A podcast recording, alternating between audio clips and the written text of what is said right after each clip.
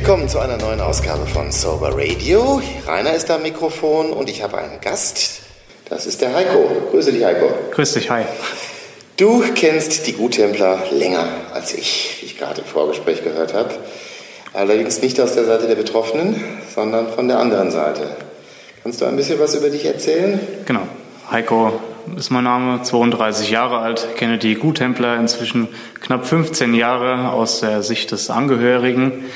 Äh, mein Vater war in der ja, Hochzeit meiner Pubertät ähm, alkoholabhängig und entsprechend habe ich darüber ähm, über meinen Vater die Guttempler kennengelernt, weil die Guttempler vermutlich auch diejenigen waren, die meinen Vater vom Alkohol weggebracht haben. Ja, das hast du schon angedeutet, dass die Guttempler eine ganz große Rolle gespielt haben bei ihm, die Selbsthilfe. Er hat auch andere Wege genommen, die nicht ganz so erfolgreich waren. Ja, genau. Es gab äh, Einzeltherapien. Im Detail erinnere ich mich natürlich nicht mehr dran. Das war so zwischen meinem 12. und 17. Lebensjahr, 16. 17. Lebensjahr. Und äh, da ist natürlich jetzt nicht mehr alles im Detail da. Aber ich weiß, dass es Einzeltherapien gab und äh, die entsprechend nur ganz rudimentär Erfolge gezeigt haben. So, dass äh, er auch heute sagt, dass es die Guttempler nachher waren, die ihm davon weggebracht haben. Und soweit ich weiß, äh, ist nicht nur dein Vater, sondern deine ganze Familie dort, also deine Mutter ebenso dort engagiert bis heute und äh, tragen auch eine Gemeinschaft mit, ne? Genau, also die Guttempler spielen nach wie vor eine Rolle im Leben von ja, uns allen dreien. Also ich bin Einzelkind, ähm, mein Vater ist in der Guttemplergemeinschaft Schatzmeister, meine Mutter ist im Landesvorstand Hessen äh, Beisitzerin und ich unterstütze sie ja, durch meine berufliche Tätigkeit immer mal mit äh, Fotos und ähm, ja, grafischen Themen im Bereich äh, der Guttempler und ja, schaue, wie ich sie unterstützen kann.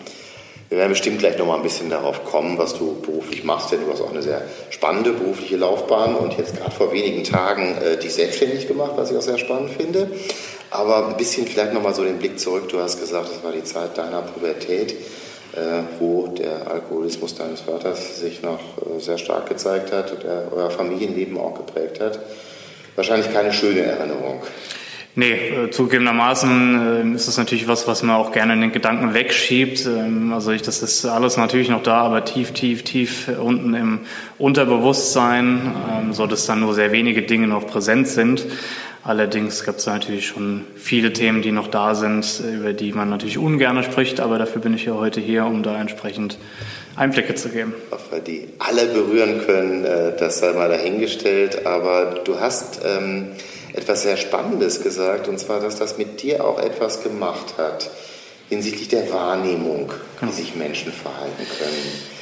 Kannst du das versuchen zu beschreiben, was du ja, in Ansätzen gelernt hast aus dieser Zeit für dich, wovon du heute auch, wie du selbst sagst, profitierst? Genau, also ich sag mal, diese Alkoholerkrankung, die per se ja erstmal was Negatives ist für, für die Person, für die Persönlichkeit, hat für mich aber auch was Positives mitgebracht. Ich habe meinen Vater ja, in der Hochzeit des Trinkens und dann natürlich auch meine Mutter ganz anders kennengelernt, weil ähm, natürlich so ein Mantel der Verschwiegenheit über allem gelegen hat und ich dann über äh, andere Themen außer Wörter ähm, lesen musste, wie geht's denn gerade, ja. Angefangen bei der Thematik, wie verhält sich mein Vater, hat er was getrunken, hat er was nicht getrunken? Das habe ich teilweise schon festgestellt, bevor er überhaupt zu Hause war. Mein Vater hat heimlich getrunken, so ein Heimlichtrinker, hat es auf der Arbeit gemacht, war äh, selbstständiger Gartenlandschaftsbauer und war entsprechend ganz noch unterwegs. Und mein Feingefühl war schon damals so stark ausgeprägt, dass ich gemerkt habe, ähm, schon wie er in die Straße bei uns einfährt mit seinem, ja, damals äh, alten Sprinter, ähm, allein vom Brems- und Gasgebeverhalten, ob er getrunken hat oder nicht, ging dann weiter mit, wie schließt er die Tür auf und dann musste ich nur aus der Entfernung sehen, wie ist das Hautkolorit, wie schaut er, ähm, ohne dass ich nur einen Ton mit ihm gesprochen habe oder ähm, irgendwas gerochen habe. Das war die väterliche Seite und äh, bei der mutterlichen Seite, die natürlich immer versucht hat, mich zu schützen, was ja äh, eine Mutter natürlich macht, mich äh, vor sämtlichen Einflüssen ja zu bewahren wie geht's der Frau wirklich? Also wie geht's meiner Mama wirklich? Ja, die, weil die, die Diskussionen und die Streitigkeiten, die wurden natürlich nur ausgetragen, wenn ich nicht zu Hause war. Und wenn ich nach Hause gekommen bin aus der Schule vom Hobby oder sonstiges, äh, wurde da natürlich nicht offen geredet, aber man, äh, ich habe das schon sehr früh erkannt, wie es dem wirklich geht. Wie würdest du sagen, hat diese Situation deine, deine Jugend geprägt? Hast du das als Einschränkung empfunden? Äh, beziehungsweise wie hat sich das aufs Familienleben ausgewirkt? Du sprichst von Streitigkeiten, keine schöne Atmosphäre zu Hause. Wie bist du damit umgegangen? ähm, Ob es einschränkend war, weiß ich. Ich kenne die andere Seite ja nicht. Also ich sage, ich kenne ja nur eine Seite und äh, kenne nur diese und kann nur diese beurteilen. Natürlich war es äh, nicht schön, das weiß ich noch. Ähm, es war sehr häufig eine angespannte Stimmung zu Hause, das hat man natürlich schon wahrgenommen. Ähm, allerdings hat man das, eine, haben meine Eltern natürlich diese Themen zu Hause, wie gesagt, ausgetragen, ohne dass ich zu Hause war. Man hat es natürlich dann so gut versucht, wie es ging, geheim zu halten, aber ähm, bis zu einem gewissen Grad geht das ja nur gut. Und ja, deswegen kann ich da natürlich nicht sagen, es war einschränkend oder sonst was. Ähm, es hat auf jeden Fall in der Jugend was mit mir gemacht und das trägt sich auch bis ins Erwachsenenleben natürlich weiter. Also es ist nichts, was ich dann spontan mit 17 äh, abgeschüttelt habe, seitdem mein Vater trocken ist. Also da habe ich nicht kurz die Jacke gewechselt und alles war cool. Ähm, es sind Themen, die auch heute noch in mir da sind und entsprechend lebt man wahrscheinlich sein ganzes Leben damit. Vermutlich ja. Auch das muss ich jetzt von der Seite des Betroffenen äh, natürlich auch sehen, der ich selber zwei Kinder habe. Man legt damit bestimmte Grundsteine, die werden das Leben der Kinder bis zum Ende irgendwo auch mit prägen, halt unser Verhältnis immer irgendwo auch bestimmen. Ähm, hast du denn dann irgendwie eine Veränderung sehr schnell gemerkt, als dein Vater das geschafft hat, das Trinken einzustellen? Oder wie hat sich das dann entwickelt? Hast du ihm getraut zu der Zeit? Nee, überhaupt nicht. Vertrauen war ja, dahin. Gibt es nicht. Also das ist ja. äh, tatsächlich äh, ganz schwierig gewesen. Ähm, das hat sehr, sehr lange gebraucht, bis dann Vertrauen zurück war. Also von meiner Seite natürlich, von meiner Mutter will ich mit Sicherheit gar nicht davon reden. Ja, ähm, aber aus meiner Situation äh, hat es schon lange gedauert. Ja. Und ähm, ich hatte so, denke ich, in der pubertären Phase, also in der Phase, wo der, wo der Mensch erwachsen wird oder zumindest sich einiges ändert, ähm, ja, hat mir dann die Vaterrolle sicherlich das ein oder andere Mal gefehlt. Ja.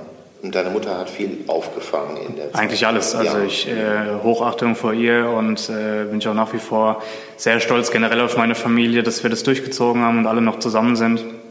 Das ist äh, ja emotionales Thema natürlich, aber mhm. äh, bin ich doch sehr, sehr stolz auf alle. Emotionalität, auch darüber haben wir uns eben schon kurz ausgetauscht. Äh, kein einfaches Thema in deiner Familie. Nee, ganz und gar, ganz und gar nicht. Ich ähm, komme da eher nach meiner Mutter. Das ist aber, glaube ich, auch so ein gelerntes Thema. Mein Vater hatte ich äh, ja seine, in seiner Jugend ähm, eher eine kalte Mutter gehabt. Also eine, ich hatte eine kalte Oma, die sehr, sehr oberflächlich war und Thema Gefühl nie so wirklich zugelassen hat. Und im Gegensatz hatte ich eine Mutter, die das Thema ähm, Gefühle übermäßig, will ich jetzt nicht sagen, aber äh, im Vergleich zum Vater natürlich übermäßig gelebt hat. Und äh, entsprechend habe ich natürlich auch die Bindung zu meiner Mutter dann höher, weil wir in dieser Zeit äh, ja doch mehr zusammengestanden haben, als äh, es zu meinem Vater damals. Eng, es war eine sehr enge Bindung damals, genau. Ähm, das hat natürlich geprägt und entsprechend habe ich die Emotionalität von meiner Mutter geerbt, was aber auch nicht mehr gut ist. Und trotzdem hast du vor gar nicht allzu langer Zeit mal einen sehr emotionalen Moment deines Vaters erlebt. Ja, es, Ihr habt äh, zusammen gearbeitet. Genau, es äh, kam vor kurzem äh, bei einer vorherigen beruflichen Karriere dazu, dass ich sein Vorgesetzter war und ähm, äh, ja, wir haben in einem Impfzentrum gearbeitet. Ich hatte die organisatorische Leitung und er war äh, ja Mitarbeiter quasi, einer von 350 und ähm, das Impfzentrum, wie man sich ja denken kann, war natürlich alles andere als einfach, wenn man das medial mal nur betrachtet.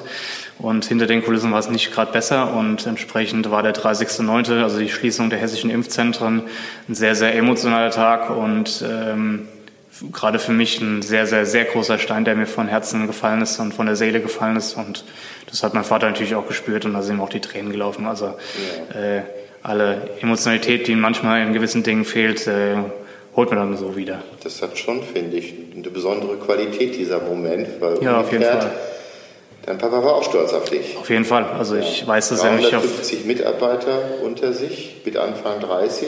Ja, natürlich nicht alleine. Also wir waren ein Gut. Team, aber ich sag mal, insgesamt äh, war das natürlich eine große Herausforderung für uns alle. Und mhm. ähm, meine Eltern, meine Mutter war auch mit beschäftigt, ähm, allerdings ein bisschen geringer als mein Vater. Der hat das, das weiß ich, nicht wegen der Sache gemacht, sondern wegen mir. Der, mhm. um mich zu unterstützen, um da zu sein, um mir Arbeit vom Hals zu halten. Und äh, da bin ich auch sehr, sehr dankbar drüber, ja. Mhm. Du warst Einzelkind, das heißt. Ich bin äh, sogar noch Einzelkind. Bist ja als Einzelkind aufgewacht, erwachsen, dachte ich. Ne? Ja, ähm, die berufliche Karriere, die du gemacht hast, äh, die fußt auf etwas, was du in Jugendzeiten eigentlich kennengelernt hast zu der Zeit, als das bei euch zu Hause alles nicht so ganz stimmig war. Ja, das war mein Auffangbecken mit zwölf Jahren war so ein bisschen die Jugendfeuerwehr. Ich äh, habe schon früh irgendwie so den Draht ins, ich nenne es mal Blaulichtmilieu gehabt und habe äh, mit zwölf Jahren bei der Jugendfeuerwehr angefangen und äh, ja, bin ich bis heute noch tätig in der Freiwilligen Feuerwehr, habe schon immer so eine Affinität zum Helfen gehabt dann und zum Leute unterstützen und entsprechend war ich dann auch im Schulsanitätsdienst äh, in der in der Realschule und äh, danach hat eine rettungsdienstliche Ausbildung gefolgt. Äh, erst ein freiwilliges soziales Jahr, dann eine Ausbildung zum Rettungsassistent und bis heute bin ich der Blaulichtbranche auch irgendwie noch treu. Die dir gleichzeitig dann aber auch eine berufliche Perspektive ermöglicht hat und äh, ja auch ganz eng jetzt verbunden ist mit dem, was du selbstständig machst, wenn ich das richtig verstanden habe. Du hast also ein bisschen Hobby äh, verbinden können jetzt mit Beruf. Ja. Das mal ganz kurz beschreiben kannst. Ja, ganz spannend. Ähm, ich erzähle immer sehr gerne eine Geschichte. Ich habe äh, auch seitdem ich 15 bin Inline-Hockey gespielt. Also äh, Street-Hockey war das damals auf der Straße irgendwie mit Inline-Skates und ein paar Schlägern, Tennisball irgendwie drauf geknüppelt. Und damals hatte ich schon die Affinität, dass alles immer gleich aussehen muss. Ja, und dann habe ich irgendwann mal äh, weiße T-Shirts für eine Mark 99 gekauft und habe die mit Eddings angemalt im Wohnzimmer meiner Eltern äh, ja, leider war der Teppich hellgrau und ich habe schön mit Rot und Grün und Blau gemalt, habe unsere Trikots gemalt und das hat man auch Jahre später noch gesehen. Ähm, so kam schon immer dieses Thema zum Bereich Corporate Design, Öffentlichkeitsarbeit, was sich noch in der Feuerwehr weitergetragen hat.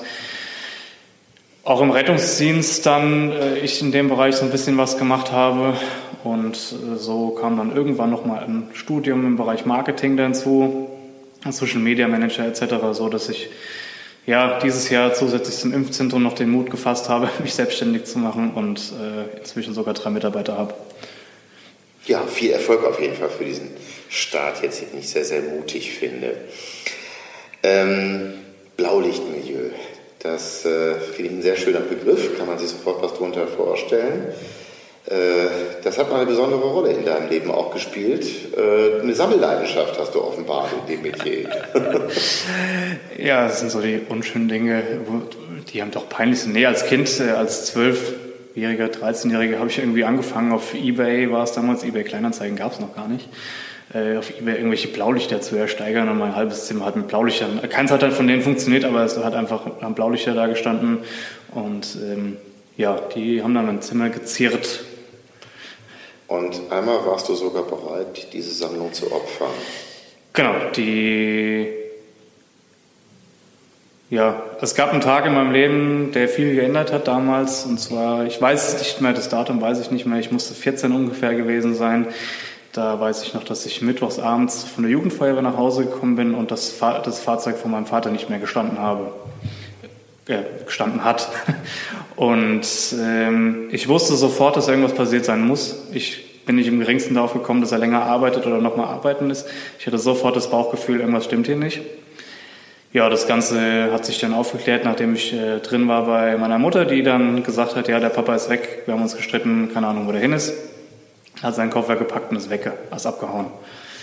Ja, ähm, ich bin da in eine Rolle reingefallen, plötzlich von jetzt auf gleich. Ähm, die hat, hat mir meine Mutter Jahre später erst erzählt, das wusste ich gar nicht mehr. Ich ähm, habe mich dann erstmal sortiert, gesammelt und bevor ich irgendwie ins Heulen oder sonst was ausgebrochen bin, von wegen Papa ist weg, ähm, bin ich in mein Zimmer gegangen, in mein Kinderzimmer und habe alles, unter anderem auch meine Blaulichtsammlung, auf einen Blog geschrieben und habe einen Preis dazu geschrieben. Habe zur Mama gesagt, okay, äh, das alles können wir bei eBay reinsetzen, das können wir alles verkaufen. Ich bin quasi in die Rolle des dann Ernährers reingesprungen und ähm, ja, mit 14 Jahren, wenn wir da heute drüber nachdenken, krasser Schritt. Das ist ein krasser Schritt, aber das ist eine Geschichte, die sich, wenn man über Familien, in denen äh, ein Elternteil äh, so beeinträchtigt ist, wie eben von einer Abhängigkeitserkrankung, nicht so selten vorkommt. Mhm. Insofern ist dein Verhalten schon eigentlich komplett normal an der Stelle gewesen. Ne? wenn man es so betrachtet. Ja, das war schon eine sehr dramatische äh, Entwicklung. Ne? Ähm, die Feuerwehr das scheint dir aber nicht nur Spaß gemacht zu haben, sondern auch irgendetwas mit, mit Halt gegeben zu haben. Kann man das so formulieren? Ja, ja, klar. Also ich sag mal, gerade in der Jugend, ähm, ich sag mal, so eine Jugendgemeinschaft, wir waren, keine Ahnung, 15 Jugendliche damals, ähm, hat sich natürlich, war das nicht nur ein Mittwochstreffen, sondern es auch eine Freundschaft. Ist er dörflich-ländlich aufgewachsen? Oder? 8000 Einwohner hat mein Dorf, also die Gemeinde ja, hat drei, knapp 30.000, also so ganz dörflich ist es nicht. Ich bin jetzt aus dem Ruhrgebiet, da sind die Städte etwas größer. Aber ich kann aus dem Fenster Frankfurt sehen. Also so. Nein, also ähm, mir hat die Jugendfeuerwehr damals natürlich einen Halt gegeben. Ja? Also einen Halt, den ich vielleicht zu Hause ähm, nicht gespürt habe. Ich hatte ihn mit Sicherheit, aber ich habe ihn nicht gespürt oder nicht wahrgenommen. Ähm, so dass die Jugendfeuerwehr für mich damals ein sehr großes Thema war und ähm, mir doch mit Sicherheit geholfen hat zu überleben mhm. in einer schwierigen Phase. Jetzt muss ich dazu sagen, in meiner Studienzeit habe ich direkt gegenüber der Feuerwehr gewohnt. Und ich erinnere mich immer noch sehr lebhaft an die wöchentlichen Übungen, die immer darin bestanden, den Spritzenwagen einmal aus der Garage zu fahren, den zu wienern, dass der wieder schön glänzte. Und danach standen dann Bierbänke auf dem Hof der Feuerwehr und es wurde Apfelwein bis zum Sonnenuntergang getrunken. Äh, eine Organisation, die immer in diesem Ruf steht, dass dort auch ordentlich gebechert wird. Wie hast du das erlebt, beziehungsweise ähm, Gab es Momente, wo dich das auch gestört haben kann? Oder war das gar nicht so, wie man dieses Klischee manches Mal im Kopf verbreitet hat? Nee, ganz und gar nicht. Also ich, gut, es liegt natürlich daran, äh, unsere Feuerwehr ist jetzt nicht unbedingt Alkohol geprägt. Also ich sag mal, es gibt natürlich den einen oder Anlass, äh, den einen oder anderen Anlass, wo da mal was getrunken wird, auch ich, also das bestreite ich auch gar nicht. Oder das wäre auch gelogen, wenn ich sagen würde, da wird nichts getrunken, das ist Käse, ja. Das ist wie jeder andere Verein auch. Aber auch gerade gestern habe ich schon eine ganz spannende Erfahrung gemacht. Wir hatten jemand, der ganz neu in die Feuerwehr gekommen ist mit 32 Jahren, als Quereinsteiger, der hat so einen Einstiegskasten mitgebracht, ja. Und wir saßen dann mit unseren 12, 13 Leuten, die wir leider gestern nur waren. Und spannenderweise hat irgendwie nur eine einzige Bier getrunken und alle anderen irgendwie Cola und Fanta. So dass er da mit, seiner, mit seinem Bierkasten, der mit Sicherheit in den nächsten Wochen noch geleert wird, keine Angst, ähm, dass er da doch ziemlich alleine da stand. Und da wurde mir das tatsächlich bewusst, dass aus diesem klischeehaften Feuerwehrsaufverein, wobei ich immer noch der Meinung bin, auch ein Schützenverein und Fußballverein geht das sehr gut, generell in Vereins... Auch sowas hat man schon gehört. Genau, generell in so einen Vereinstugenden, ähm, dass wir tatsächlich davon meilenweit entfernt sind. Also, ähm, wie gesagt, es wird da gelegentlich natürlich man schon mal Bier getrunken. ja andererseits auch die Tätigkeit bei der Feuerwehr oder bei anderen Hilfsdiensten oder beim THW ja. auch mit der Verantwortung. Ne? Also, genau. Das äh, sollte ja auch außer Frage stehen hier. Jetzt hast du die Zeiten äh, geschildert, 12, 14. Ich nehme mal an, dass da Alkohol in deinem Leben noch keine Rolle gespielt hat, aber irgendwann als Jugendlicher kommt man damit in Berührung. Wie war das für dich mit der Erfahrung deines Vaters im Nacken? Hast du Respekt davor gehabt? Ja, natürlich. Also ich sag mal, ähm, ich glaube, das erste Mal so, also das erste Mal betrunken war ich hatte ich ja schon ein Auto, ich weiß es gar nicht, 17 oder 18 in dem Bereich muss ich gewesen sein. Ich weiß aber, dass mein Vater schon trocken war zu dem Zeitpunkt. Ähm, war auf dem Geburtstagsfeier irgendwie Bacardi Cola, seitdem habe ich es auch nie wieder getrunken. Direkt damals umgeboxt mit dem Zeug und äh, seitdem habe ich es nie wieder zu mir genommen, voll ekelhaft. Dann war es ja eine gute Erfahrung. Das war tatsächlich eine gute Erfahrung, ja, aber ähm, Natürlich macht es auch was mit einem und man weiß, oh Gott, man kommt noch betrunken nach Hause jetzt und oh Gott, die Mama und oh Gott, der Papa. Aber Haben deine Eltern da vielleicht etwas strenger drauf geguckt als andere Elternhäuser? Sensibilität? Ich weiß nicht, ob das strenger ist, auf jeden Fall mit einer anderen Sensibilität. Also ich sag mal, meinem Vater natürlich nicht. Also der hat natürlich schon die Papa-Rolle gesagt und hat mich in Schutz genommen gegenüber der Mama. Ja, auch ein schlechter Absender von Botschaften genau. gewesen, wie Junge, lass die Finger davon. Genau, genau. Also ähm, da stand mein Vater das äh, auch immer hinter mir gesagt, mach deine Erfahrung, mach dein Ding, alles cool. Also der hat mich auch, keine Ahnung, vor fünf Jahren noch irgendwo mal besoffen, irgendwo abgeholt, nachts um drei. Also, ähm, weil er sagt, das gehört dann einfach dazu, fertig. Alle, alle Achtung davor. Ja, mhm. und genau. Mhm. Meiner Mutter hat da schon eher ein größeres Problem mit, das weiß ich auch. Ähm, Die hat natürlich auch andere Perspektive. Auf jeden Fall. Also ich äh, verstehe das auch und von meiner Mutter halte ich es, wenn ich mal betrunken war, am Wochenende auch eher geheim als von meinem Vater. Mhm. mhm. Ja, einfach nur damit äh, ich, äh, ja, ich will einfach verhindern, dass diese Gedankenstrudel, diese damals hatte, die Ängste und Gefühle, dass die entsprechend nicht wieder hochkommen. Ja, aber es hat dir, ich sag mal, jetzt nicht irgendwie Schwierigkeiten bereitet im Umgang mit Geselligkeit oder solchen Dingen oder Nee, ganz und gar nicht. Also ich sag mal, ich habe nie was verboten bekommen, weil ich sag mal, das wissen meine Eltern natürlich. Mhm. Äh, sobald das Verbot da ist, wird es noch interessanter. Ähm, nee, ich hatte nie ein Verbot oder sonst was. Also ich sag mal, es gab da natürlich das ein oder andere mahnende Wort mal, äh, aber äh, nichts, was irgendwie nachhaltig äh, war, dass ich mir da hätte Sorgen, Ängste, sonst was haben müssen. Also insofern auch bei der, ich sag mal, Wahl von, von Freunden und Bekanntenkreisen scheint dich das nicht Null. beeinträchtigt Gar nicht, in dieser Form. Ich lebe da mein Leben. Wenn ich jetzt mal, wenn ich jetzt das Gefühl habe, ich muss abends mit meinen Freunden zwei Bier trinken, dann ist das so. Wenn ich das Gefühl habe, ich muss mal acht oder zwanzig Bier trinken, äh, mhm. meistens kommt es soweit nicht, weil der Magen sich dann wehrt. Aber ähm, dann ist das so. Also, ähm, mhm. aber im Gegenteil, ich habe innere Warnsignale, die mir ähm, da natürlich weiterhelfen. Die dir auch hilfreich sein können. Ja, durchaus. Also ich hatte gerade dieses Jahr eine Phase, das, äh, ich weiß, wir werden da gleich noch drauf gekommen. Äh, ich greife aber schon mal vor, äh, meine Tätigkeit, äh, die doch sehr stressig war am Anfang des Jahres, wo ich abends mit dem einen oder anderen Kollegen halt doch hier abends nochmal ein Bier, da nochmal ein Bier und nochmal ein Bier, wo ich dann gemerkt habe, okay, krass, du hast jetzt gerade irgendwie gefühlt innerhalb von weiß nicht, ein Monat, zwei Monaten jeden Abend mal so deine eins bis drei, also ich war nie betrunken oder sowas, ja, aber immer mal eins bis drei Bier getrunken. Und dann, als mir das bewusst wurde, da hatte ich Angst. Da habe ich innerlich ähm, Ängste gekriegt, da habe ich da gesessen, okay, scheiße, was passiert jetzt hier gerade? Ähm, und ich weiß auch noch, dass ich darauf achten musste, dann abends, wenn ich mit den Kollegen zusammengesessen habe, zu sagen, nee, ich trinke heute nichts. Es hat auch keiner gesagt, hier doch, trink doch eins und so. Also da hat keiner irgendwie. Was ja auch. Genau, also das war immer aus eigener Motivation zu sagen. Genau, es war aus eigener Motivation immer, abends mal so ein Feierabendbier oder sowas zu trinken.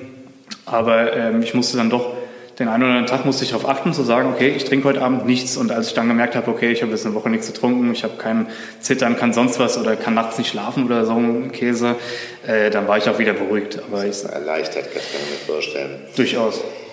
Das ist übrigens jetzt auch das erste Mal, dass meine Mutter davon erfährt. Äh, ich hatte, die weiß übrigens auch nicht, dass ich heute hier bin. Sie wird es dann quasi live erfahren, wenn es online geht. Deine Mutter hat enorm Großes geleistet, ja. denke ich mal. Das wirst du ihr gesagt haben. Ich denke mal, dein Vater wird das genauso gesagt haben. Sie ist selbst aktiv bei den Guthändlern, das ja. hatten wir eingangs schon erwähnt. Ähm, die eine Sache jetzt, das war halt die Frage, was hat das, äh, diese, diese Familiengeschichte sozusagen mit deinen eigenen Erfahrungen dann gemacht?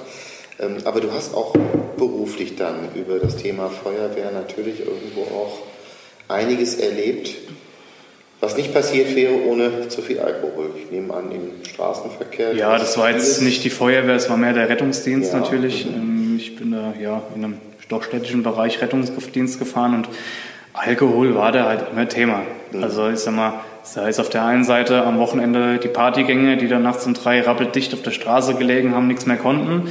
Ähm, wo dich halt ärgerst, wenn sie dir die, den Rettungswagen vollkotzen.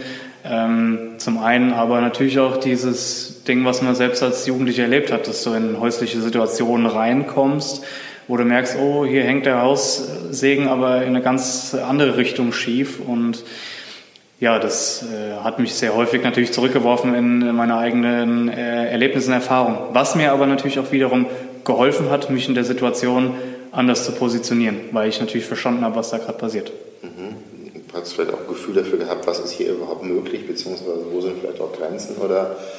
Genau, also ich sage mal, wenn ich was gelernt habe als äh, Alkoholkranker, der ja eine akute Therapie möchte, bist du aufgeschmissen. Was sich hoffentlich ändern wird und ähm, hoffentlich auch äh, angegangen wird. Aber ich, mit akut reden wir im Rettungsdienst davon, ich muss jetzt, in, jetzt akut in der Therapieeinrichtung gefahren werden wegen einem Alkoholismus. Mhm. Ja, ähm, dass es planbare Therapien auch innerhalb von einer Woche und so gibt, das weiß ich, aber im Rettungsdienst reden wir bei akut halt immer von einer sofortigen Unterbringung. Und das gibt es in dem Sinne halt nicht. Außer der klassischen Entgiftung, wo man nach drei Tagen wieder nach Hause geschickt wird. Genau, außer natürlich klassische Entgiftung, aber ich sag mal, dann ist der Alkoholpegel natürlich so hoch, dass das. Das ja auch in dem Sinne nichts mit Therapie zu tun hat. Genau, das ist ja erstmal nur ein körperliches, körperliches Thema, die auch in der Regel nochmal einen Umweg über Intensivstationen etc. geht. Mhm. Ähm, aber wir reden da nicht von einer äh, Alkohol, äh, von einer ja, Entzugstherapie, wie auch immer. Das ist weit davon entfernt. Genau. Das ist wirklich richtig. Ne? Aber da hast du sicherlich einiges erlebt im Laufe der Jahre. Ja, doch, durchaus. Also ich hatte sowohl auch ähm, ja, Patienten gehabt, die ich jede Woche in eine Entzugseinrichtung irgendwo gefahren habe, ähm, die ich auch mal ja, laufend und gehfähig äh, mit 6,3 Promille aufgesammelt habe, morgens um 10. Ähm, also da waren nach oben keine Grenzen oder Leute, die auch keine Ahnung, 7 Promille haben, sich selbst einweisen wollten mhm. die wir dann intubiert beatmet äh, vor dem Ding liegend haben, in die, auf die Intensivstation gefahren haben und am nächsten Tag das Telefon klingt, bis er seine Playstation vermisst. Also das sind nur so einige Highlights. Da könnte man eine eigene Folge füllen. Hast du denn nie irgendwie den Gedanken gehabt, diesen Beruf, den du ergriffen hast? Nee, gar nicht. Nee, nee. Ich habe das konnte es tatsächlich schon immer... Enorm beeindruckend, finde ich. Also äh, ich war schon immer in dem Bereich, mich haben Einzelschicksale... Also, ja, wie, wie beschreibe ich das? Also diese mit, mit, mit wirklich psychischen Hintergrund, die haben mich schon immer mehr bewegt. Also wo du weißt, okay, da hängt eine Familie gerade dran oder der ist alleine, der kommt alleine nicht klar. Klar, der Blick auf die, auf die Familie ist genau, genau. Sowas hat mich äh, schon immer, also sowas hat mich schon immer mehr bewegt in meinem Dienst als äh, so ein Einzelschicksal oder eine Bahnleiche oder Verkehrstote oder sowas. Äh, das kann ich abschütteln, das kann, ich kann, damit kann ich umgehen. Ich kann mit aber mit diesen anderen Kleinigkeiten, da habe ich schon immer mehr zu kämpfen gehabt, ja. Ja, das äh, kann ich mir vorstellen, ja. Trotzdem hast du da also sicherlich Einblicke in Bereiche gewonnen, die nicht jedem so weit zugänglich sind, die auch nicht jeder so verkraften würde. Nee, aber ich habe auch, Entschuldigung, dass ich kurz noch reinkrätsche, ich, mir ist da kurz eine Geschichte noch eingefallen, die den, weil Alkohol hat, ist ja natürlich, natürlich jetzt in der Soberg-Radio-Sache natürlich immer ein bisschen negativ behaftet, was ja auch per se bei einer Alkoholkrankheit so ist, aber so habe ich natürlich auch den Alkohol mal als Lebensretter äh, kennengelernt. Ja, wenn ähm, ich erinnere mich an einen Einsatz, der war am 24.12. an Weihnachten, Heiligabend. Da haben wir eine alte, ja, eine kleine alte Omi, ähm, die gestürzt ist zu Hause, äh, alleine in ihrem Umfeld gefunden, die, ähm, ja, die ist einfach in der Kneipe, hat ihre zwei Pikolöchen getrunken, weil sie alleine war und ist dann halt auf die Banatzel geknallt, ja. Und äh, auch da hat man dann mal gemerkt, das hilft dem einen oder anderen, hilft das natürlich, äh, über die Einsamkeit hinwegzunehmen. Ob das natürlich im Endeffekt gut ist, ist die andere Sache, aber... Ähm, die Frage ist ja nicht eher, ob wir nicht mittlerweile aufgefordert sind, uns dieses Themas Einsamkeit mehr anzunehmen, was wir gerade genau. über Corona enorm gemerkt haben. Ja, ja. Und äh, ich glaube, das ist gar nicht lange her, äh, dass in einer britischen Regierung zum ersten Mal äh, dieses Thema einem Ministerrang äh, sagen wir mal, äh, dann auch zugeordnet wurde. Ne? Also es gab tatsächlich eine Ministerin, bei der dieses Thema angesiedelt wurde, um etwas dagegen zu tun, gerade Einsamkeit im Alter wie du es gerade auch in diesem Beispiel hier geschildert hast, ist ein zunehmendes Problem. Und äh, sagen wir es mal so, ähm, das, was du geschildert hast, äh, Familiensituation, Alkoholismus ist das eine, aber ich denke mal, dadurch, dass immer weniger Menschen heute in Familien leben, ähm, nimmt ja die Einsamkeit wahrscheinlich in allen Generationen zu. Im Übrigen ist ja das auch das, was wir bei diesen Sober Guides gemerkt haben, wo wir uns jetzt zur, zur Verfügung stellen, mit Leuten telefonisch republikweit in Kontakt zu treten dass über Corona sehr viele Menschen vereinsamt sind und dann noch im Homeoffice sind, mhm. wo der Griff dann zur Flasche ja viel, viel einfacher ist und auch zu anderen Tageszeiten schon möglich ist. Ne? Ja, durchaus. Also das haben wir im Rettungsdienst auch gemerkt und ich will nur mal sagen, ich wollte das jetzt damit eben nicht beschönigen, äh, das Thema, wenn es sich auch so angehört hat, ähm, aber es hat äh, natürlich äh, den helfenden Charakter, der natürlich aber das Gefährliche nachher daran ist. Ja. Ähm, mhm ja, wir haben das jetzt im Rettungsdienst während Corona auch gemerkt. Also die Anzahl an psychischen Erkrankten, die ist, ist nach oben geschossen ins Unermessliche. Ja, durch äh, zu Hause alleine rumsitzen, dann darf sich mit keinen Leuten treffen, das äh, macht schon was mit den Leuten. Und dass der Griff zur Flasche dann naheliegend ist, das ist äh, scheiße, um es mal richtig auszudrücken. Aber da auch irgendwo verständlich, weil es einfacher ist. Mhm.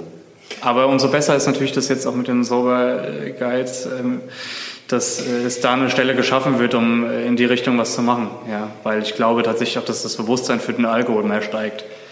Ja, äh, wir müssen ja nicht nur vom, vom Alkohol sprechen. Ich meine, du hast ja auch andere ja, ja. Substanzen, glaube ich, denke ich mal, erfahren.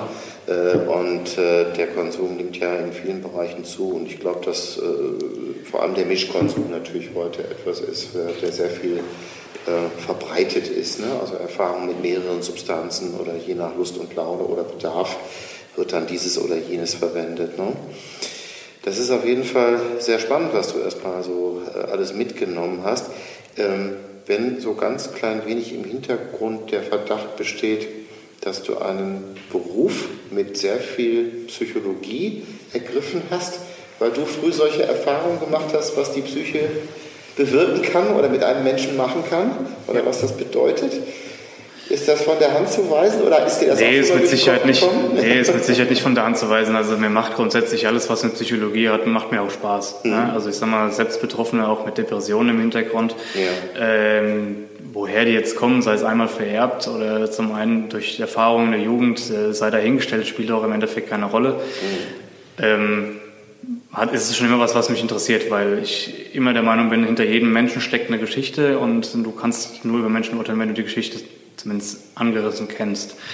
Ähm, so gibt es auch viele Menschen, die mich nicht mögen, weil ich eine sehr kantige Art habe manchmal. Ich kann sehr liebenswert sein, aber ich äh, weiß auch sehr genau, wo, man, wo die Grenzen sind und zeige das den Leuten auch. Und ähm, ja, entsprechend denke ich aber, hör dir die Geschichte dahinter erstmal, bevor du urteilst. Weil durch jede Handlung, die man irgendwie tut, äh, basiert auf irgendwelchen ja, Erfahrungen aus der Jugend, aus der Kindheit, auch aus dem Erwachsenenleben natürlich. Und äh, nur so glaube ich, dass man daraus ein Bild kriegt. Deswegen könnte ich auch nie Personaler werden, weil äh, die ja dann doch teilweise sehr. Vielleicht würdest du ganz andere Menschen einstellen. Ne? Tue ich auch. Also ich, wir sind ja jetzt gerade jetzt in dieser Neufindungsphase unserer Firma und äh, haben jetzt gerade seit heute aktuell eine Stelle ausgeschrieben. Ähm, und äh, ich habe Interesse an einer Person, die eigentlich nicht ins Team passt, wenn man so das sieht, was man ähm, was wir an Voraussetzungen bringen. Also er hat mit dem Blaulichtwesen erstmal nichts zu tun. Das hatte ich eigentlich immer als Voraussetzung im Kopf. Allerdings weiß ich, dass derjenige ein unfassbarer Ruhepol ist. Und das schätze ich, ich kenne ihn schon viel, viele Jahre und das schätze ich an dem. Und ich finde so einen Menschen, ich baue danach, baue ich mein Team auf. Also Chemie ist vielleicht wichtiger als Ja, absolut, hm. absolut. Also okay. ich, bin immer der Meinung, Menschlichkeit äh, kann man nicht kompensieren. Das hast du oder hast es nicht. Fachliches kann man immer kompensieren. Mhm. Und deswegen setze ich schon immer da einen größeren Faktor auf Menschlichkeit. Ich könnte mir vorstellen, dass du ein sehr spannender Arbeitgeber auch bist oder wirst jetzt gerade in dieser können ja meine, können die Angestellten immer fragen, wie spannend ich bin, aber ich hoffe, ich schlage mich gut. ja, aber ich glaube, äh, wenn ich das richtig verstanden habe, ähm, ich meine, für, für Anfang 30 hast du, glaube ich, auch schon einen enormen Lebenserfahrungsschatz angesammelt, ne? Ja, wenn man sich das dann mal vor Augen führt, was in den letzten Jahren alles passiert ist. Äh Kannst du ein paar Stationen davon beleuchten? Ich weiß, dass eine auch ein bisschen weiter weg war. ja, ich das war Internet vergisst nichts. Internet vergisst nichts, das stimmt. ähm, ja, ich bin ähm, 2015 war das. Ja, hoppla hopp. Nach Stand 16. Was haben wir denn dieses Jahr? 21. Ja, dann tatsächlich stimmt das. Richtig, ja.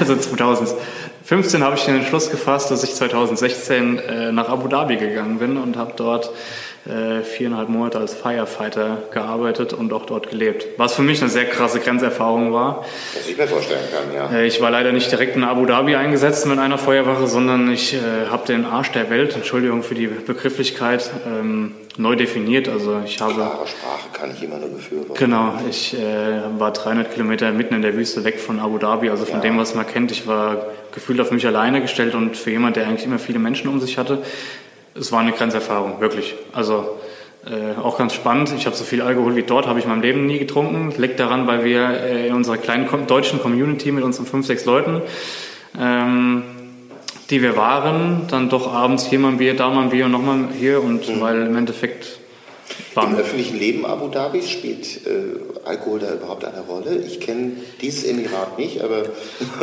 arabische Welt ist höchst zwiespältig. Was arabische Welt ist höchst anbetrifft. zwiespältig. Also ich habe den Islam von einer tollen Seite kennengelernt, also von einer sehr offenen, also nicht so wie er hier teilweise ähm, verkauft oder ja, keine Ahnung, Manchmal gelebt wird, erscheint, äh, erscheint, wie auch immer. Also ich habe den von einer sehr offenen Art kennengelernt. Meine Firefighter haben mich mit in ihre in der Feuerwache in die Moschee mit reingenommen, in den Gebetsraum. Ich durfte mich in die Ecke setzen, durfte zuhören, was sie gebet haben, durfte nach Fragen stellen und die haben mir alles äh, erklärt, und warum und generell und wie. Und also die waren da sehr offen, was das Thema betroffen hat. Die erste Erfahrung hatte ich nach einer Woche beim Thema Alkohol gemacht. Nee, eigentlich schon am ersten Abend, nachdem mir meine Kollegen dann Licherbier angeboten haben, mitten in der Wüste. Äh, also ein Heimatbier. Ich wollte gerade sagen, Bier aus Hessen. äh, da saß ich dann mit einem Licherweizen da und habe ein Bier getrunken. Das fand ich ein bisschen kurios. Gut, ähm, da unten gab es alles, war halt teurer. Aber in der ersten Woche sind wir dann ein bisschen außerhalb bei unserem Golfclub gefahren. Es gab in Restaurants bzw. in Bars gab es Alkohol. So jetzt in normalen Restaurants, jetzt in der Mall oder sowas nicht. Ja, und dann wurde mir schon auf der Hinfahrt gesagt, äh, so, weil ich dachte so, ja, da trinkt ja keiner was und dann fallen mir ja voll auf. Und dann sagte er, ja, warte mal ab, bis du da ankommst. Und dann äh, sind wir da reingekommen, wir haben da immer Dart gespielt, dienstagsabends. Und äh, da sind mir dann die Ersten da in ihren Gewändern, mir kommt der Begriff dafür gerade nicht, aber man kann sich ja vorstellen, wie die da rumlaufen, in ihren Gewändern rappelvoll entgegengefallen, hatten Bier am Kopf, sonst was. Und äh, wenn dann so war das ja hier äh, wie ein Alkohol trinken, ich denke, da ist nichts. Und aller sagt, nee, er sagt, ja, hier ist Dach drauf, aller sieht nicht und so. Ne? Also das war dann doch sehr spannend, dass man dann mit dem äh, ja, Islam doch so dann konfrontiert wurde. Ja. Mhm. Spannenderweise sind die auch äh, ganz viele, wir waren nämlich näher an Saudi-Arabien dran als äh, an Abu Dhabi selbst. Es sind viele aus Saudi-Arabien rübergekommen, haben sich den Kopf voll geknallt. Also das, da waren ja, ganz spannende Dinge. Grenzstädte in den Nachbarländern von, von, von Ländern, ja. die äh, Alkoholverbote haben, waren immer florierende äh, Absatzmärkte für solche Dinge. Ich habe das mal in Basra so mal erlebt. Die ganze Stadt bestand eigentlich nur aus Freudenhäusern und Bars. Genau. Ja, ja, also in einem Puff war ich da auch. Also das sind so diese ganzen Themen, ja, die ich auch gesehen. Genau, also es war spannend. Also. Ja. Aber es äh, war für mich. Was hat diese Wüste mit dir gemacht? Genau. Denn das, denn das ist ja doch schon eine sehr spezielle Erfahrung, die man ja, aushalten muss. Das, äh, Wüste, wenn unser einer sich da mal ein, zwei Tage aufhält, findet er das noch ganz schön. Ähm, aber auf die Dauer ist das was sehr Eigenes. Ja, deswegen waren es auch am Ende nur viereinhalb Monate, weil ich das Projekt für mich dann abgebrochen habe. Es wollten eigentlich mal zwei das Jahre. Ja, es sollten eigentlich mal zwei Jahre werden, aber ja. ich, ne, hab nach, ich bin nach ganz kurzer Zeit bin ich psychisch abgeschmiert. Ich war komplett alleine, ich war vereinsamt und ähm, das war doch eine Erfahrung, die fand ich jetzt ziemlich uncool. Und ähm, kannst du das beschreiben, psychisch abgeschmiert? Naja, also ich sag mal, Gedankenstrudel, Depressionen ja. wurden stärker und ich war auf mich alleine gestellt. Glücklicherweise hat mein Therapeut damals mitgespielt und wir haben das online gemacht. Äh, schon vor ja, okay. fünf, sechs Jahren, das war ganz spannend. Okay. Allerdings habe ich da ganz viel für mich auch kennengelernt und gelernt. Also da kam für mich auch der Umschwung im richtigen Marketing was zu machen, weil ich da natürlich die Zeit hatte, was, was will ich überhaupt im Leben, was macht mir Spaß. Ja, weil wenn ich eine Sache dann da gelernt habe, ich mache keine Dinge mehr, auf die ich keine Lust habe. Ja, ich werde mich nirgends reinpressen lassen in ein System, das ich äh, nicht mag, für kein Geld der Welt. Ja, man kann mir ja sonst was hinlegen, mache ich nicht, dann verdiene ich lieber weniger, aber lebe dafür. Und ähm, das war ein ganz, also dieser Abu Dhabi-Trip, der war für mich, für mein Leben extremst prägend. Äh, die Live-Erfahrung war absolute Katastrophe, aber im Nachgang betrachtet äh, war es das Beste, was ich je gemacht habe. Und ich würde es mit dem Wissen, was ich heute habe, sofort wieder machen. Okay, das ist hochspannend. Also irgendwie bist du ein ausgesprochen gutes Beispiel für, für, für Resilienz, finde ich irgendwo. Also selbst wenn eine Delle irgendwo in der Seele ist, dann formt sich die Seele irgendwann wieder zurück und du kannst das als Erfahrung irgendwo ja, also verbuchen. Situativ ist es natürlich, da muss ich schon aufpassen, weil ich dann wirklich in eine Depression reinfalle mhm. ähm, und es mir dann auch wirklich nicht gut geht, aber mit einem gewissen Abstand ähm, zur Sache und Gesprächen, ich rede schon darüber, meine Gefühle und Ängste und Befürchtungen. Mhm. Ähm, Du kannst ich über Gefühle und Ängste reden. Ja. Alleine das ist ja schon eine Qualität, die nicht allen gegeben ist. Und man sagt uns Männern nach, wir wären da ohnehin nicht besonders gut drin. Ja, ich sag mal, wenn, kommt jetzt darauf an, wer man fragt. Wenn man jetzt meine Ex-Freundin fragen würde, die wird mit Sicherheit auch sagen, naja. Aber ähm, ja. ist sie die richtige Analytikerin dafür? Ja, das war sie schon. Alles gut.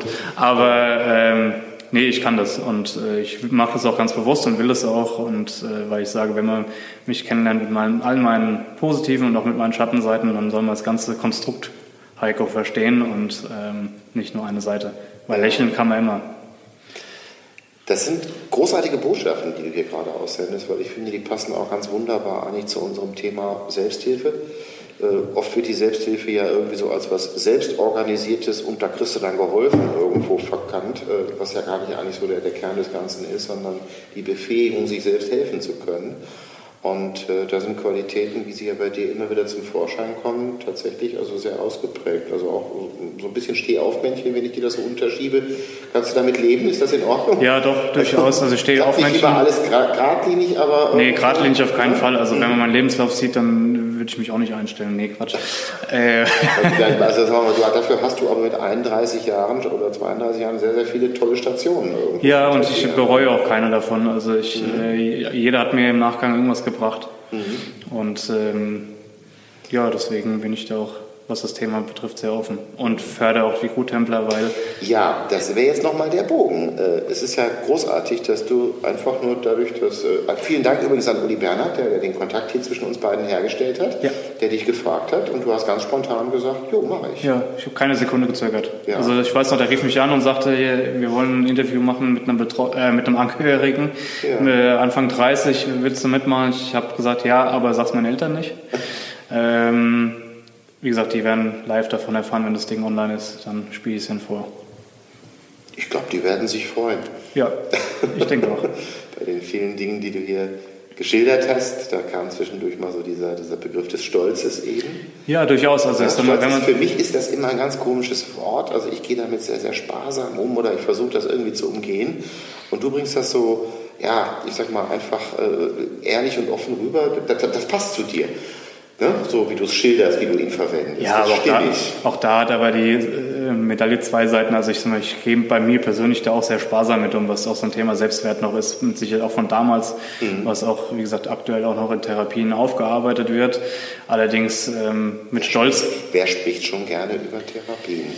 Ja, keiner. Also es ist jetzt, äh, wie gesagt, ich werde es ja auch auf meinen Online-Plattformen veröffentlichen, weil ich glaube, dass es ganz wichtig ist für die Leute da draußen, zu merken, dass jemand, der vielleicht nach außen erfolgreich aussieht, dass dahinter auch einiges steckt.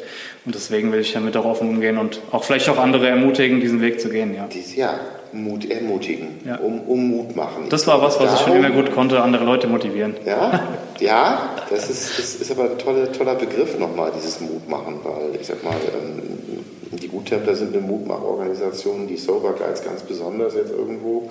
Und äh, da passt deine Haltung eigentlich, finde ich, hundertprozentig dazu. Und dieses ja, offene und dann äh, sich zur Verfügung stellen und anzupacken, äh, das ist natürlich toll, weil wir sind Mitmachorganisationen. Ja. Das, davon lebt so etwas. Ja, ja, und äh, davon kann es auch in die Zukunft getragen werden. Ne? ja, umso besser finde ich, dass, dass auch die Guttempler aktuell eine Verjüngung, Verjüngungskur kriegen ähm, Wozu ich auch schon nicht mehr zähle, Heiko. Also.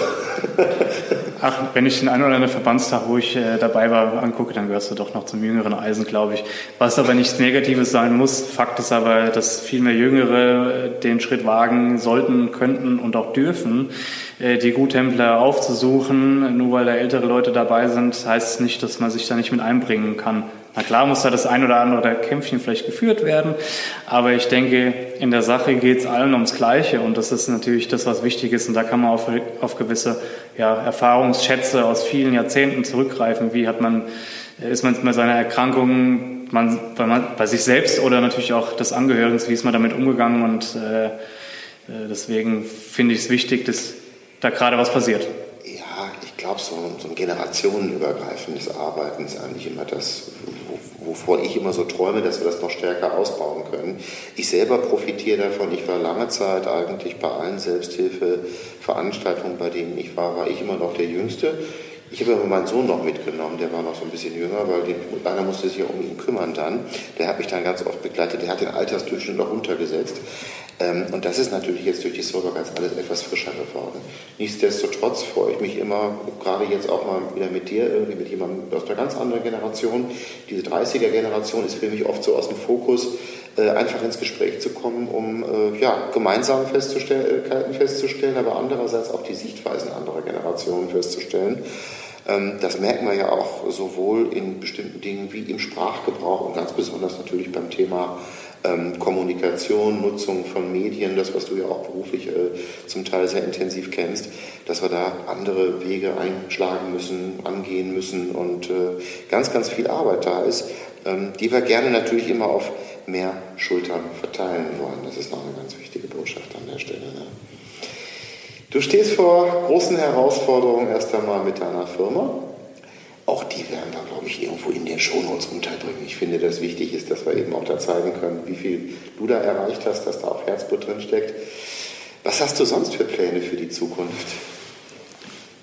Ähm, gesund sein. Also ja. das sage ich tatsächlich nicht äh, wegen Corona. Mir geht es um psychisches Gesundsein. Mhm. Ähm, ich bin jemand, ich arbeite gerne, ich arbeite auch viel. Ich merke nur manchmal nicht, wenn es zu viel wird, dann knallt es. Jemanden, der dich auch schon mal ausbremst? Äh, ich hatte dieses Jahr äh, durch meinen Stress im Impfzentrum äh, die Erfahrung gemacht, dass ich die ersten vier Monate durchgearbeitet habe vom Impfzentrum oder fünf waren es knapp. Ähm, mein Chef mich dann ausgebremst hat, zu dem ich ein sehr gutes Verhältnis habe, der dann aber gesagt hat, Heiko, ich glaube, das ist mal nicht verkehrt, wenn du mal zwei Wochen Pause machst und der mich dann ein bisschen auch zurückgefahren hat. Das war wichtig und notwendig für mich, weil ich das sicherlich noch weiter so lange durchgezogen hätte.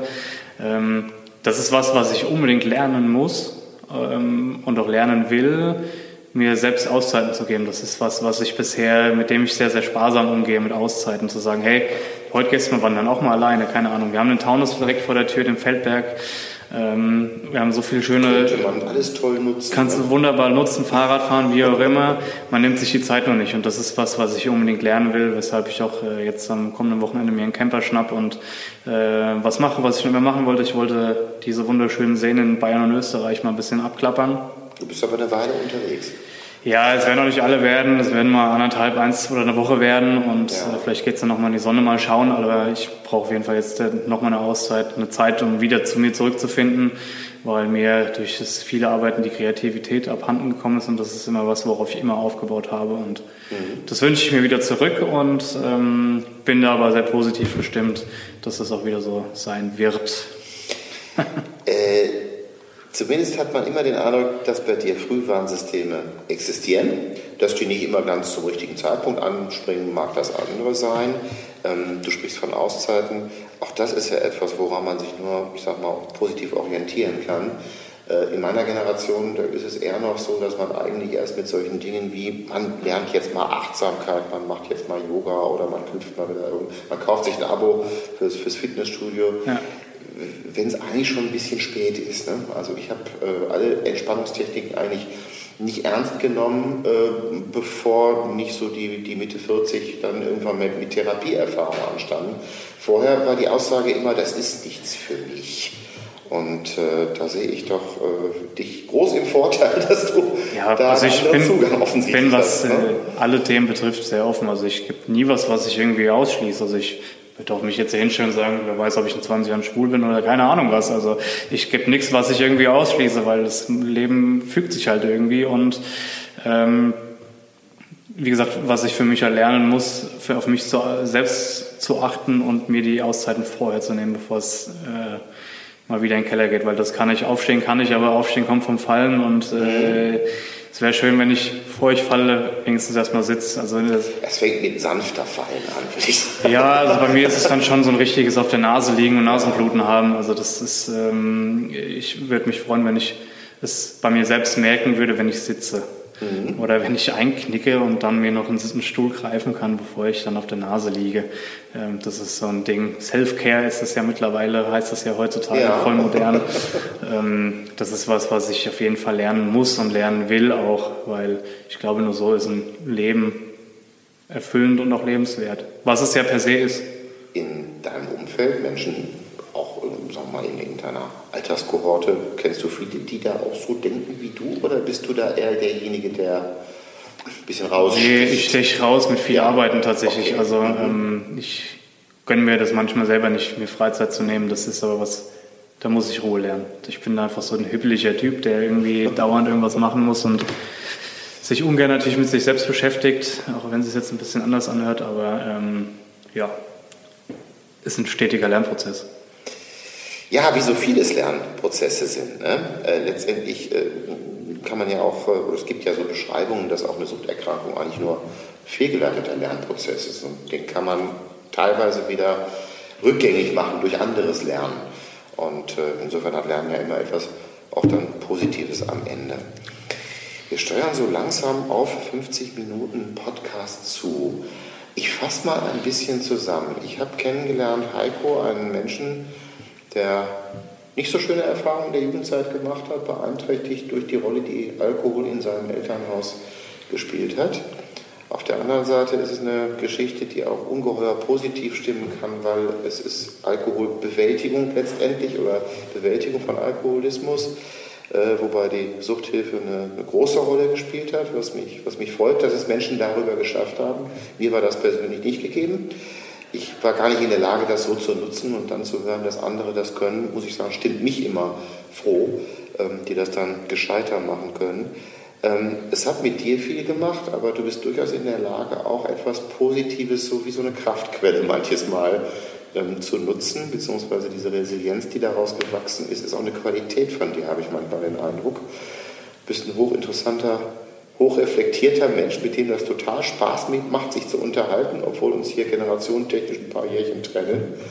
Aber ich habe das sehr genossen hier, dass du in einer sehr offenen Art und Weise ein bisschen was erzählt hast über deine Geschichte, die auch, glaube ich, Mut machen kann, auch für Menschen, die noch in einer solchen Situation vielleicht irgendwo drinstecken oder vielleicht noch nicht so die Gelegenheiten, Gelegenheit das hatten, das aufzuarbeiten. Äh, wenn du mal selber Kinder in die Welt setzen würdest, was würdest du denen gerne mit auf den Weg geben? Boah.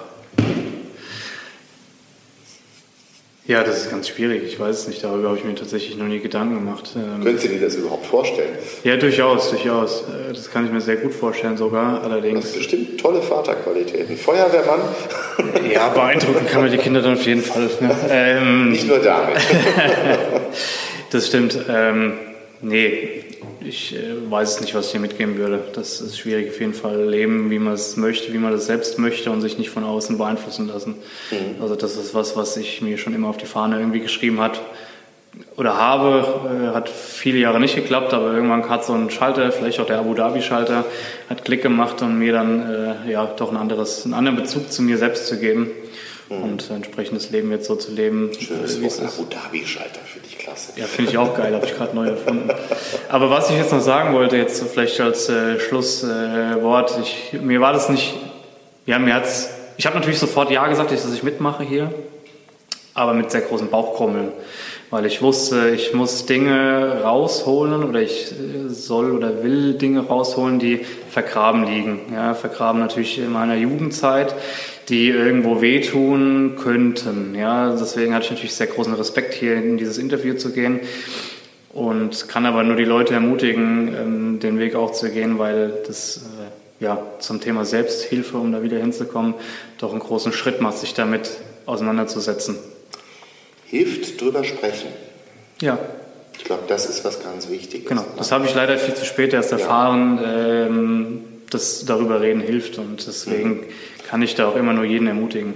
Wobei genau das ja auch noch etwas ist, was für Angehörige ohnehin schwierig ist, Menschen zu finden, sich damit auszutauschen. Natürlich gibt es ähm, Gesprächsgruppen für Angehörige, gerade auch in der Suchthilfe. Vielleicht viel zu wenige, vielleicht sind sie auch manchmal nicht bekannt genug, aber ich kenne einige, die wirklich tolle Arbeit machen, auch bei uns das Back Me Up Projekt, was ja auch mittlerweile gut verankert ist, die machen richtig tolle Arbeit, muss ich ganz ehrlich sagen, tausche mich mit denen sehr, sehr gerne aus. Auch dahin muss man natürlich erstmal den Weg finden, aber ich glaube, für Kinder und Jugendliche, da wird es dann noch ein bisschen schwerer, ähm, sich darüber auszutauschen mit anderen. Ähm, ich merke das äh, auf einer anderen Ebene hier. Äh, wir haben ja eigentlich ein, ein richtig klassisches Männergespräch hier geführt, wenn du mal so willst. Ja. Und das ist etwas, was in der Suchthilfe so, so gar nicht so richtig funktioniert. Funktionierende Männergesprächsgruppen sind eine absolute Seltenheit. Das ja. ist eine absolute äh, Rarität sozusagen. Obwohl auch darüber mittlerweile ganz, ganz viele wissenschaftliche Erkenntnisse vorliegen, die auch in guten Handbüchern zu finden sind, wie man damit arbeiten könnte, was man damit machen könnte. Aber dafür Menschen zu finden, die bereit sind, da auch regelmäßig dran zu bleiben, das ist noch, sagen wir mal, oder das ist seit, seit vielen Jahren irgendwo in den Kinderschuhen immer stecken geblieben, weil die Bereitschaft zu sprechen nicht so ausgeprägt ist. Und äh, das würde mich freuen, solche Menschen wie dich häufiger mal zu treffen, die in einer solchen ähm, frischen Art irgendwo in der Lage sind, Dinge auf den Punkt zu bringen, auch, ich sag mal, ohne gestelzte Formulierung, ohne Phrasenprescherei, sondern auch immer so mit so ein bisschen Neugier mal weiter tiefer in sich reinzugucken. Ne? Denn das ist ja eigentlich auch so, ein, so eine Funktion von, von, von, Selbsthilfe, dass man auf Fragen kommt, die man sich selber noch gar nicht so gestellt hat. Ne? Ja. Und äh, das können wir, glaube ich, in der Selbsthilfe immer noch ganz gut leisten. Und dafür sind wir offen. Ja, und ansonsten immer nochmal dieser Aspekt des Mitmachens, was auch mitmachen kann, unheimlich Spaß machen kann, Mut machen kann, einem weiterbringen. Und äh, wenn das dann auch außerhalb unserer festgefügten Gemeinschaften auch andere Menschen noch einbindet, wie dich als Angehörigen, der nun aus eigenen Erinnerungen aus der, der Gemeinschaft sehr positiv gegenübersteht, dann finde ich das natürlich sehr, sehr schön. Hast du abschließend noch was, was du loswerden möchtest, Heiko? Ja, habe ich. Äh, das ist, glaube ich, im Gespräch nicht so richtig rausgekommen. Ich habe das nur in einem Satz angefügt. Äh, mein Vater ist seitdem ich 17 war, das heißt, es sind jetzt 15 Jahre trocken. Ähm, das ist eine hohe Zahl. Ähm, ja, lieber Papa, ich will dir sagen, ich bin sehr, sehr stolz darauf. Ähm, auch liebe Mama, dass wir es geschafft haben, dass wir jetzt hier stehen. Und ähm, ja, Hut ab vor dem, was ihr geleistet habt zusammen. Vielen Dank. Ich glaube, an der Stelle steht mir eigentlich gar nicht zu, noch etwas zu sagen, außer Danke, Heiko. Vielen Dank, dass du gekommen bist. Vielen Dank für dieses tolle Gespräch. Und ich wünsche dir alles Gute und auch nochmal ein ganz herzliches Dankeschön an den Uli und beste Wünsche für deine Eltern am Ende. Oh,